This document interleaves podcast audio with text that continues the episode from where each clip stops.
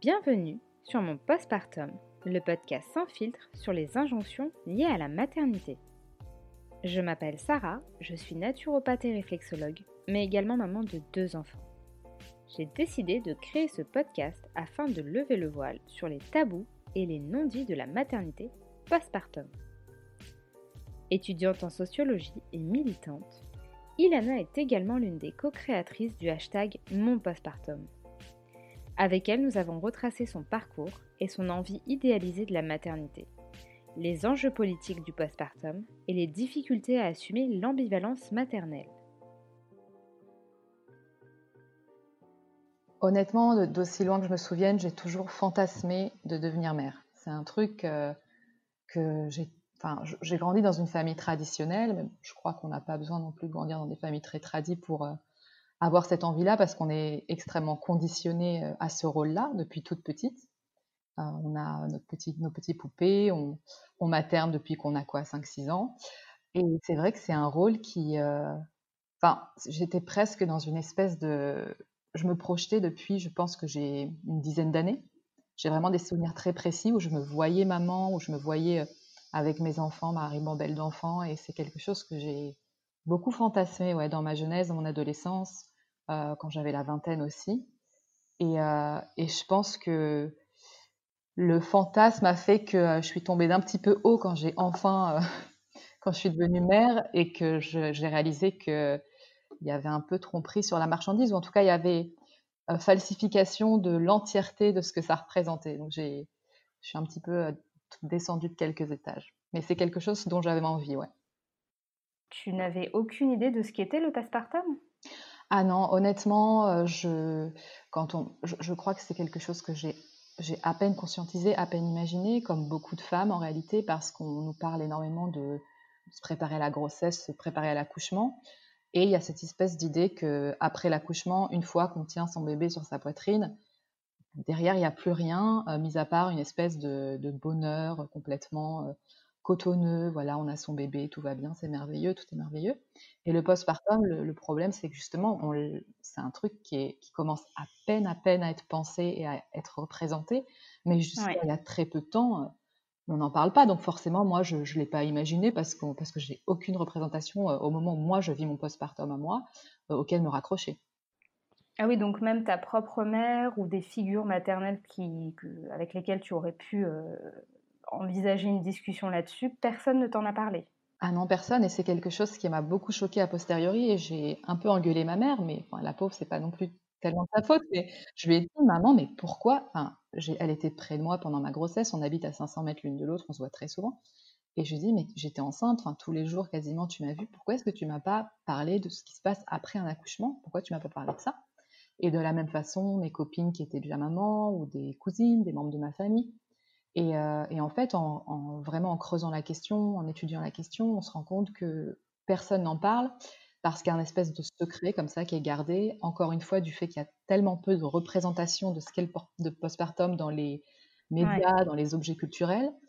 Et du coup, quand nous, on vit notre postpartum et qu'on vit des difficultés, on a l'impression de ne pas être assez légitime. On se dit, mais tout le monde a l'air de bien vivre, puisque personne ne parle des difficultés, ça veut dire que peut-être moi, je suis défaillante, moi, je suis pas assez forte et du coup, on n'en parle pas. Et, euh, et voilà, il y a une espèce de secret qui est gardé et qui est vraiment extrêmement euh, toxique et dangereux en fait pour toutes les femmes qui passent par cette période-là. Oui, et puis finalement, comme il y a peu de représentation, comme tu le dis, même celles qui osent euh, envisager d'en parler et d'aborder bah, l'aspect négatif se font très rapidement rabrouer ou alors elles ne sont pas entendues. Donc, Complètement. Elles se, fait, elles se font en fait elles remettre à leur place et ce sont des femmes qui transgressent. En fait, elles viennent vraiment transgresser une norme qui est celle de dire que la maternité c'est de toute façon uniquement merveilleux et uniquement épanouissant. Une fois qu'on vient dire, parce qu'il y a des femmes qui essaient de prendre la parole, hein, qu'on vient dire ouais mais moi j'ai eu du mal là, oui mais moi ça c'était compliqué, on leur dit bah, c'est ce qu'on m'a dit d'ailleurs, hein, de, quelques fois je me rappelle avoir tenté de parler de ce que je vivais parce que j'étais vraiment vraiment mal et euh, même ma propre mère m'a dit euh, oui mais sois contente, tu as un bébé en bonne santé. Donc c'est un peu la phrase, bah écoute, un bébé, il y a des femmes qui veulent des enfants qui peuvent pas en avoir, il y a toujours en fait quelque chose de pire, quelque chose de plus grave. Mmh. Et du coup, ça, c'est une injonction à se taire. Et dès qu'on se plaint, parce que c'est quand même c'est douloureux psychologiquement, physiquement, bah c'est comme si on n'était pas assez, euh, reconnaissante du cadeau qu'on avait reçu. Et c'est ça qui est incroyable, c'est qu'il n'y a pas de place pour la nuance dans les questions de la maternité, il n'y a pas de place pour ce qui est moins facile, ce qui est plus dur. Et de la même façon, on parle du postpartum, et c'est la même question avec euh, les fausses couches, avec la PMA, enfin tout ce qui n'est pas en fait, euh, qui ne ramène pas une idée de fluidité, de naturel, de facilité, d'instinctif, de, enfin tout est facile et, chouette, on le disqualifie d'emblée, on ne veut pas en entendre parler. Et tu dis que tu as vécu euh, assez mal les premières semaines, donc le postpartum. Quelles sont les difficultés que tu as rencontrées? Alors moi, en réalité, les premières semaines, j'étais, c'est physiquement, j'ai eu beaucoup de mal avec mon image. Euh, j'ai eu beaucoup de mal avec mon corps postpartum. Euh, je m'attendais pas à ça du tout en fait, parce que encore une fois, on parle de représentation et une fois que qu'on sort, en plus moi j'ai une grossesse qui s'est quand même très très bien passée, où je me sentais, c'est un peu le cliché de la fille qui était très épanouie pendant sa grossesse, physiquement, qui rayonnait. Enfin, tout le monde, j'arrêtais pas de recevoir des compliments de toutes parts. Et une fois qu'il a accouché et que la lumière se déplace de toi à ton enfant, et c'est clair. C'est vraiment bon. Maintenant, on ne regarde plus, et, et, même physiquement, le ventre qui était tendu, qui était glorieux, qui était bombé et qui d'un coup, euh, comme un soufflet, puis qui est distendu, qui est flasque. Euh, le fait aussi d'avoir encore ce ventre, parce que moi, j'imaginais pas qu'on avait encore un ventre assez imposant au moment où on accouche. Je pensais que tout de suite on rentrait dans son 38. Euh, et, et du coup, j'étais là, je dis waouh. Et, et puis euh, un peu de vergéture, un peu de.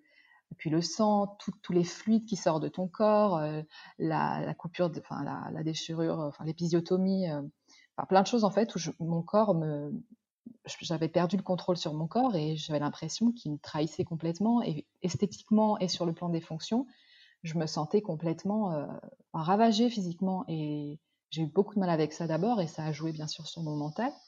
Puis après, il y a la fatigue, évidemment, euh, dont il mmh Mais moi, en fait, ça a été quelque chose. Mon mal-être euh, au niveau du postpartum a été un peu plus long. Enfin, ça a été sur un temps plus long, et j'ai fait en fait une dépression postpartum quand mon fils avait 7-8 mois. Et je l'ai mmh tout de suite mis le, le, nom dessus parce que je pensais que le postpartum, c'était 6 semaines, un mois maximum. C'est ce qu'on a Très souvent, on entend ça, on dit oui, le postpartum, c'est une période courte, alors qu'en réalité, euh, c'est beaucoup plus long. C'est beaucoup plus long et c'est surtout hyper fluctuant en, fonction des femmes. Il y a des femmes qui vont se sentir remises sur pied euh, très rapidement, d'autres où ça peut prendre. Il y a des chercheurs qui disent que ça c'est un an révolu, il y en a d'autres qui disent que c'est deux à trois ans. Si on prend vraiment toute l'étendue des symptômes physiques et, euh, et psychologiques, c'est quelque chose qui, qui est super euh, fluctuant. Et du coup, quand moi j'ai fait ma dépression, j'ai pas compris que c'était une dépression postpartum parce que je pensais ne plus être dans le postpartum. Et c'est a posteriori avec ma psy qu'on a réussi à, à diagnostiquer. Et, euh, et c'est encore une fois de dire voilà, on, minimise le, temps du postpartum et ce que ça représente. Ça peut être beaucoup plus long et, il faut vraiment prendre en compte les, cas individuels de chaque femme pour, euh, pour avoir un bon suivi. Mais du coup, tu expliques que, hum, que ce soit physiologique, psychique et même émotionnel, ça t'a beaucoup retourné. vu que ta maman est quand même, enfin en tout cas de ce que tu dis, elle a l'air très proche de toi, est-ce qu'à ce, moment-là, elle a su euh, euh, te soutenir, t'apporter euh, des, solutions éventuellement de par son expérience? Enfin, Comment ça s'est passé avec les femmes qui étaient déjà mamans et qui étaient passées par là? Bah, J'en ai pas beaucoup parlé en fait. Hein. Je suis vraiment restée avec mon mal-être. J'ai vraiment eu l'impression en fait d'être seule j'ai eu l'impression que c'était quelque chose qui, que personne d'autre ne vivait, que j'étais, euh, bah, ouais, on se dit on est une mauvaise mère, on culpabilise, on se dit pourquoi est-ce que là, j'ai pas envie d'être avec mon enfant là, j'ai envie de partir en courant, j'ai envie de hurler, pourquoi est-ce que là je suis en train de pleurer pendant une demi-heure sous la douche quand c'est le seul moment où je suis seule, toute seule, et que euh, j'ai les seins qui me font mal, l'allaitement met du temps à, se mettre en place, je dors pas, et, en fait j'ai juste gardé tout pour moi, et euh, c'est pour ça que c'est un moment, s'est passé en dépression parce que parce que j'ai pas parlé justement de ces choses-là, ni à ma mère, ni à mes copines. De temps en temps, je, sais que j'ai fait quelques tentatives, mais j'avais toujours un peu honte en fait de, ce que je ressentais, parce que encore une fois, on veut coller à cette image de la mère épanouie, de dire, euh, bah, en fait, j'ai mon bébé avec moi, je, je, ne peux être qu'heureuse en fait. Et ce qui est et, ce que je dis tout le temps maintenant, c'est que oui, j'étais aussi heureuse, mais c'était pas tout, c'était pas tout le panel d'émotions que j'avais. Et parfois, la, j'étais terrorisée, parfois j'étais dépressive, parfois j'étais, je me sentais pas à ma place, ou je me disais mais, mais je veux ma vie d'avant en fait, je, pourquoi j'ai fait ça? Et après, c'était des moments comme ça qui pointaient. Après, si je prends le, l'expérience globalement, avec du recul, maintenant mon fils a presque 3 ans, je ne suis pas dans le regret maternel. C'est une chose qui existe aussi d'ailleurs, le regret maternel, je suis pas du tout là-dedans. Mais, euh, mais je sais que j'ai une, une, approche très ambivalente de la maternité, encore aujourd'hui sur certains plans, de, on se perd beaucoup. Ça nous apporte certaines choses, mais ça nous prend tellement, en fait, sur, mmh, sur notre identité, etc. Et il faut, il faut juste accepter d'entendre ça de la part des mères sans leur, sans leur faire euh, penser qu'elles sont, voilà, du coup, bah, qu'on est des mauvaises mères, qu'on est qu'on n'aime pas nos enfants quasiment. C'est presque ça. Si on dit juste, euh, non mais là, je, disais à ma mère, maman là, j'ai, oh là, j'ai, j'ai pas envie d'être là, j'ai envie de faire autre chose. Elle me dit, mais comment tu peux dire ça? Oui, ça c'est vraiment le retour de bâton, histoire de rentrer dans les rangs. Mais oui, comment tu peux dire ça? Je fais, bah, je le dis parce que c'est vrai en fait. Juste là, j'ai envie d'aller faire un truc pour moi, toute seule. Et euh... Oui, ce qui est finalement humain et puis qu'on accepte beaucoup plus pour les hommes quand ils, quand ils disent que voilà, ils sont accaparés, qu'ils ont besoin de souffler. Moi, j'entends beaucoup d'hommes euh, dans des, au sein des couples hein, euh, qui disent voilà, moi j'ai besoin de décompresser, c'est pour ça que je vais faire mes activités. Mmh. Mais dès que ça va être euh, la compagne qui émet le même besoin, elle va faillir à son rôle de mère, elle n'aime pas suffisamment ses enfants et elle est au bord de l'infanticide presque. Donc, euh, Ah oui, oui, c'est vrai, c'est vrai. C'est euh, tout de suite euh, la culpabilisation à mort, comme si on ne se culpabilisait pas nous-mêmes assez. Hein. parce que moi, quand je prends du temps pour moi, surtout quand il était petit, j'avais énormément de mal à, bah ouais, à prendre du temps pour moi, même si j'appréciais les moments que j'avais pour moi, je culpabilisais aussi en partie. Je me disais, ouais, est-ce que là, on s'occupe bien de lui Est-ce que là, je vais lui manquer Est-ce que on a déjà la, notre culpabilité à gérer. Alors, si c'est pour que tout le monde te, renvoie à la gueule, euh, que tu es une mauvaise mère ou que tu as laissé ton fils pendant une heure, et du coup, c'est ouais, c'est très compliqué. Et comment tu as eu cette impulsion pour en parler sur les réseaux sociaux? Parce que tu expliques que ton fils a bientôt 3 ans. Donc, au moment euh, du lancement euh, de l'hashtag Mon Postpartum, il avait quel âge à peu près Il avait 2 ans, presque 2 ans. Qu'est-ce qui a fait que tu t'es dit, enfin toi, il me semble qu'il y avait Morgane, Macha et une autre personne. Eya. Je suis plus très sûre. Eya. Qu'est-ce qui vous a, enfin, quel a été l'élément déclencheur pour pour, ce, pour lâcher la bombe, si je peux dire ça comme ça? Ce qui s'est passé, alors le tout début, si on reprend euh, à l'origine, il y a eu une euh, la censure d'une publicité sur euh, la chaîne ABC. C'était au moment des Oscars, c'était vers fin février.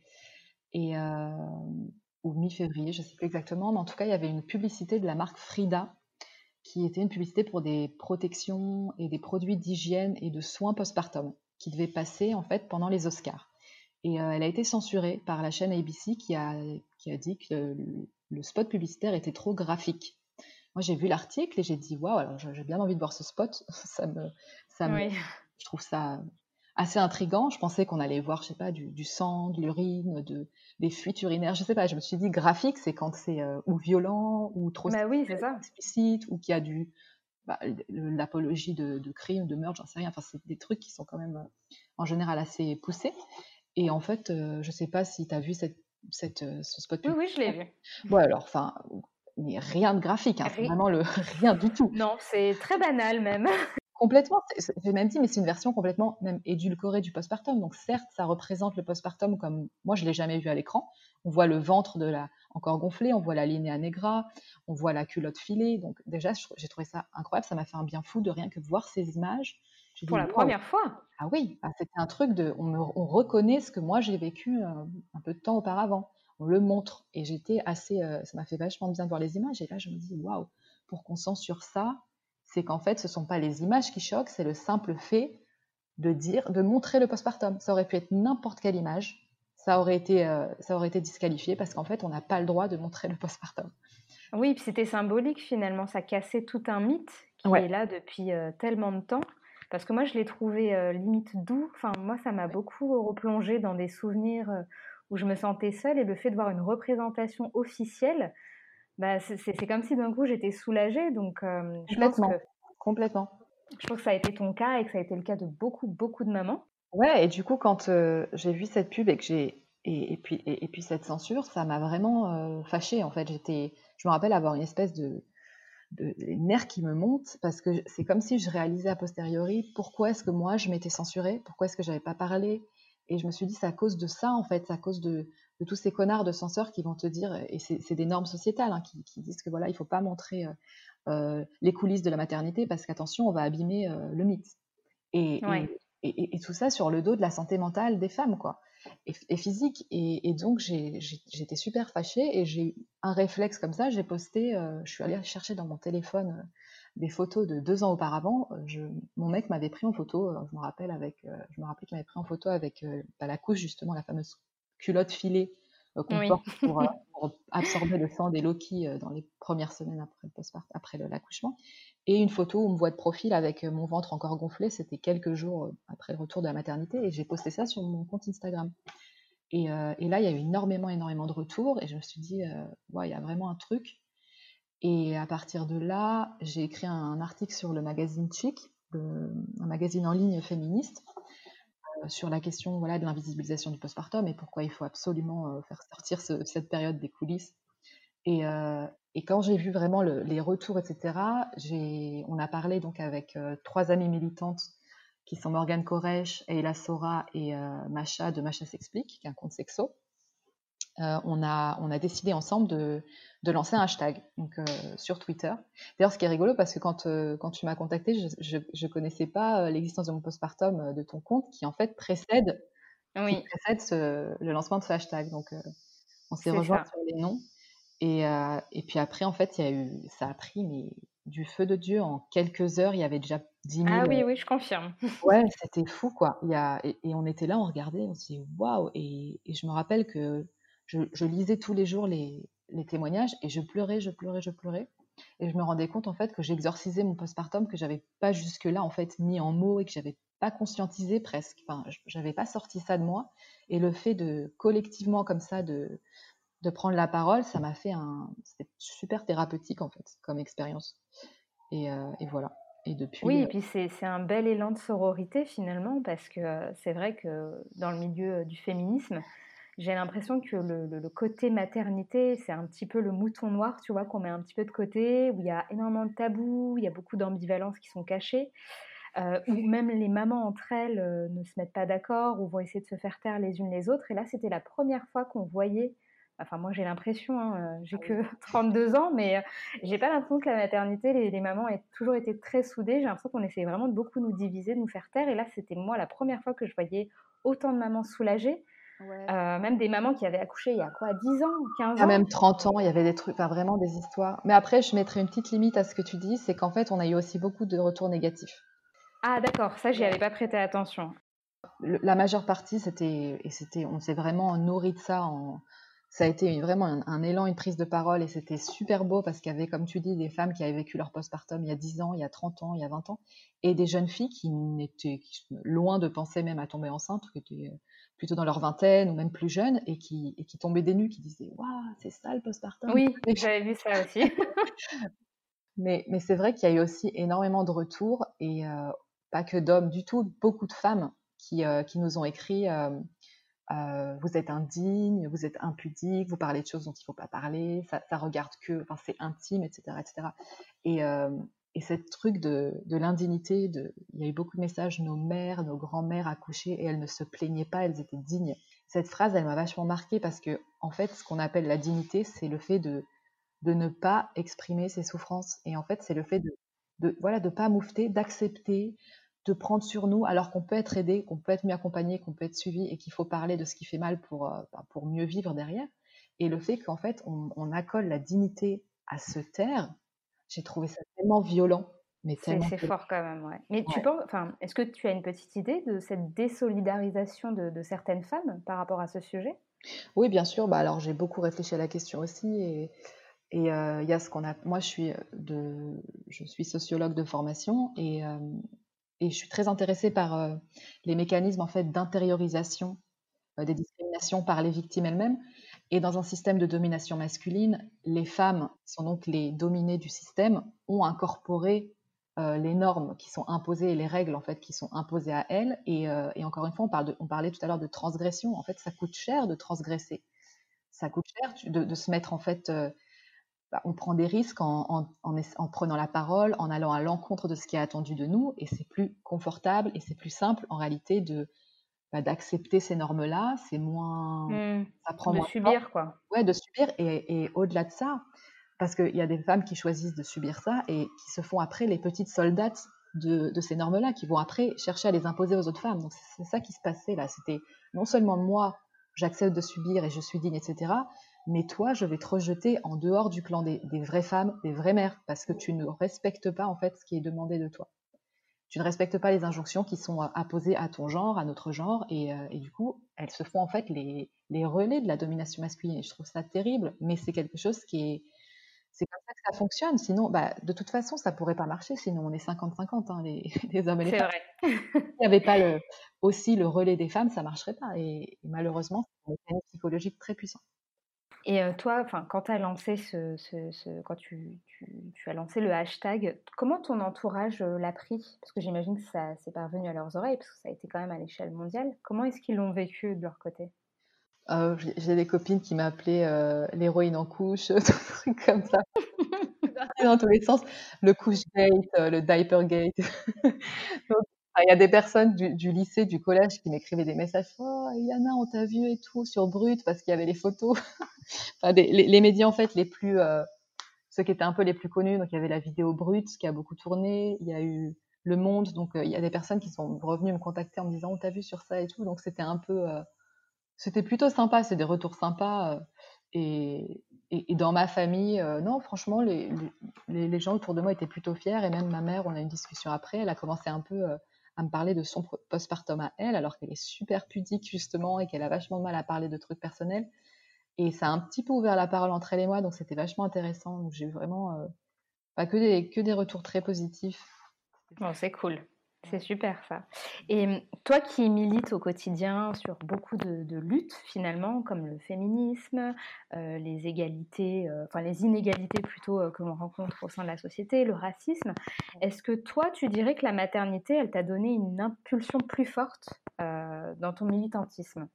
Ouais, carrément. je pense que c'est un catalyseur. En fait, c'est à partir du moment où je suis devenue mère que ça, ça a pété en fait parce que avant ça, j'avais conscience de certaines inégalités, j'avais conscience de ma condition de, de femme, mais je, crois que je, en fait, la maternité, à partir du moment où on devient mère, les inégalités de base sont tellement amplifiées et j'ai vraiment mmh. conscience de, des choses à partir de là sur tout ce qui est. Euh, je suis d'accord, ouais.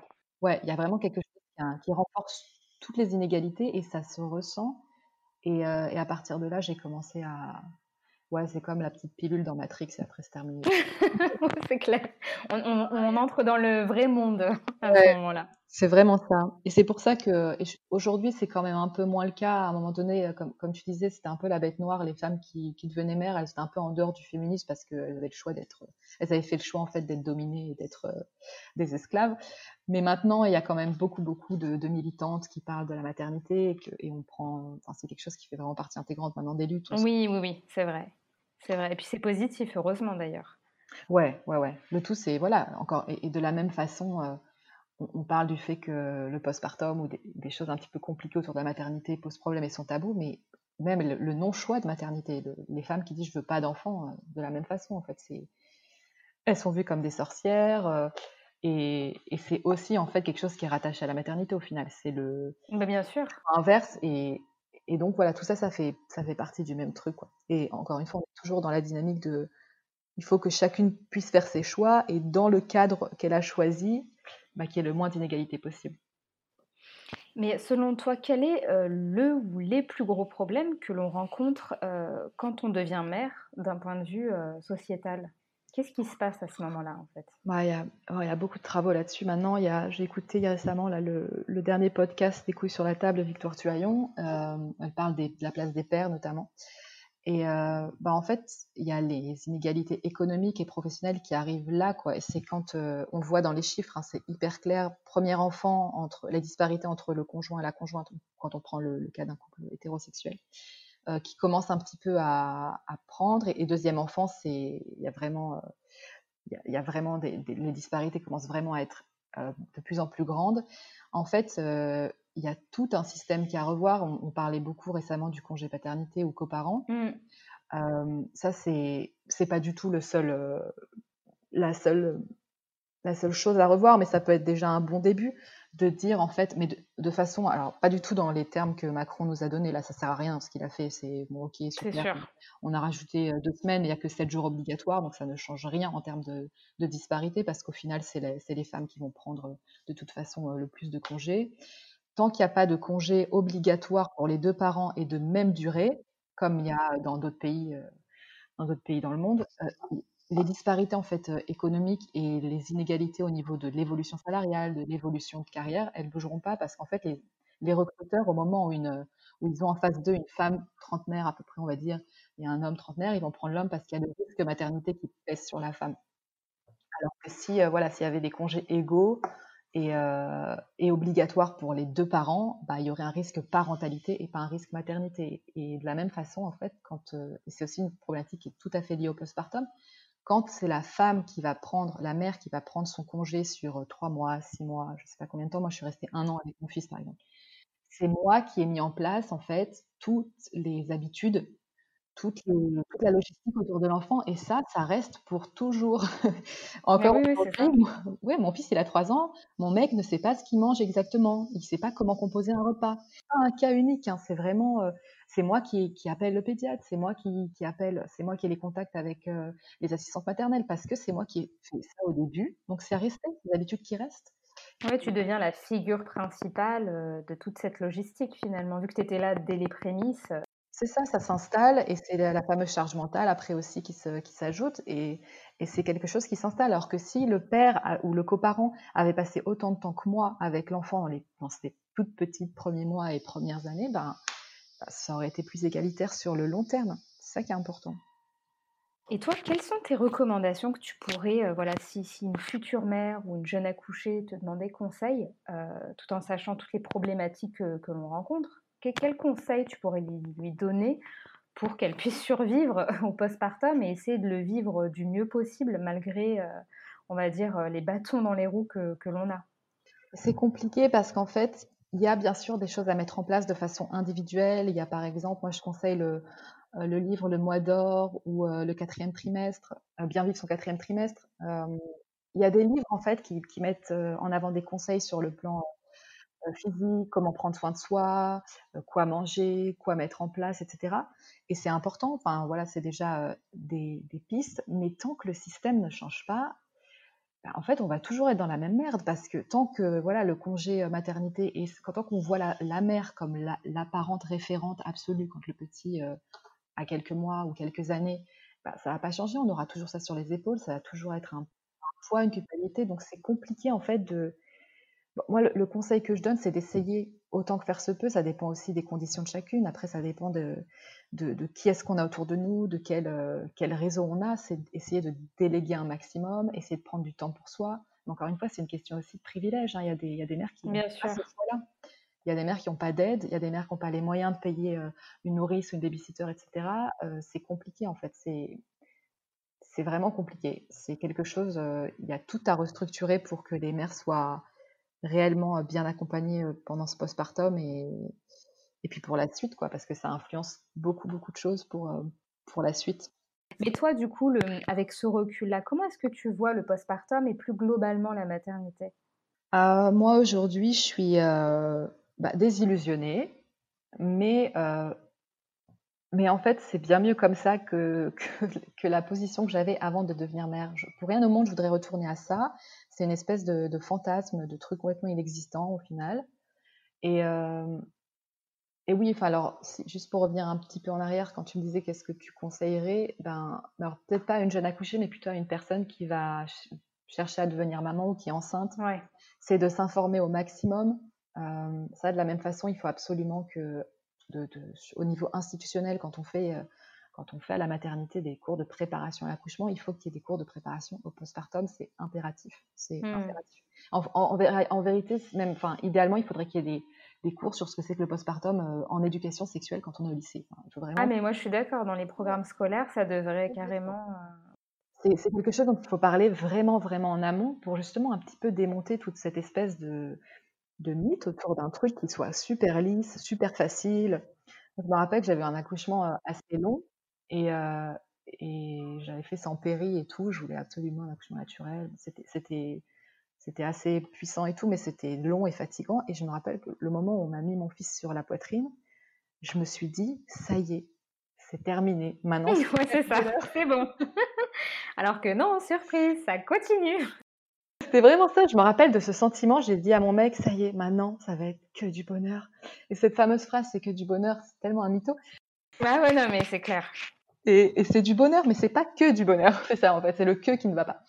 Et du coup, euh, j'étais, j'étais complètement, euh, j'ai été complètement choquée. En fait, je me suis pris un mur dans la tête, mais euh, au moment du postpartum, pas au moment de, la grossesse ou de la mais, mais, ton compagnon, il le visualisait comment tout ça? Parce que c'est vrai que l'homme, on a tendance un peu à, à, lui en vouloir, mais de lui-même, il s'écarte parce qu'il a l'impression que c'est aussi une affaire de femme. Enfin, j'ai l'impression que tout ce qui a trait aux, coparents, au papa, c'est assez complexe. Toi, comment tu l'as vécu avec lui? Euh, Je pense que il y a ce sentiment de un petit peu, il, me disait de temps en temps qu'il a l'impression de nous abandonner quand il, quand est retourné au boulot assez rapidement.